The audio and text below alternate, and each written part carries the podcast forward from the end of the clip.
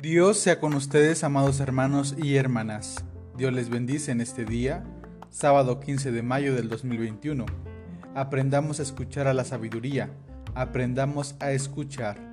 Hoy daremos lectura al capítulo 10 del libro de Proverbios, de los versículos 27 al 32, que titulan Proverbios de Salomón, en esta versión, la palabra de Dios para todos. Y dice de la siguiente manera, el respeto al Señor alarga la vida, a los perversos se les acortan los años. El futuro de los justos es alegría, a los perversos les espera la ruina. El Señor protege al que cumple sus mandamientos, pero destruye a los que practican el mal. El justo nunca fracasará, pero los perversos no habitarán en la tierra. La boca del justo habla sabiduría, al perverso se le corta la lengua.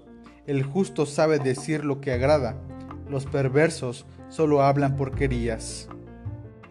Pues bien, hermanos y hermanas, concluimos el capítulo 10 con estos versículos, los cuales nos confirman que el secreto de la sabiduría es el temor a Jehová.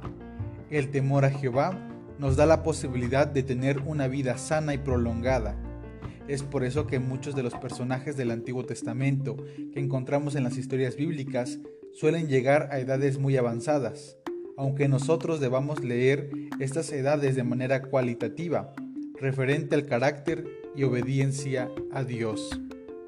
Matusalén, que fue el abuelo de Noé, vivió 969 años, Noé 950 años y Adán vivió 930 años, siendo los más viejos del texto bíblico. Es por eso que decimos que en la Biblia la calidad de vida está relacionada con la manera de relacionarse con Dios. Esta característica es importante a la hora de leer estos textos bíblicos del Génesis.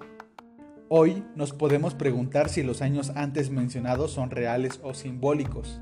Sin embargo, la enseñanza es un poco clara. Más allá de llegar a una longevidad humana un poco exagerada, las historias de estos personajes nos recuerdan que fueron obedientes a los proyectos que Dios tenía para ellos.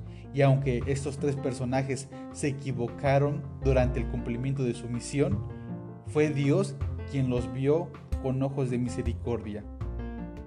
Nos dice el versículo 27, respetar al Señor prolonga la vida, los años de los malvados se acortan.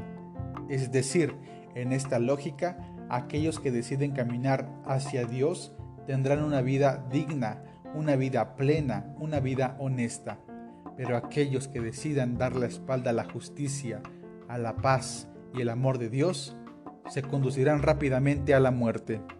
En otras palabras, no se trata de cuántos años vivimos en la tierra, no se trata de ser los más longevos, sino se trata que el tiempo que tenemos de vida, el tiempo que Dios va a destinarnos, sea de bendición, que podamos servir a Dios y al prójimo durante este tiempo, que sea una vida digna, una vida plena, una vida con sentido, ser recordados como personas sabias, dispuestas al diálogo y personas que rechacen la violencia.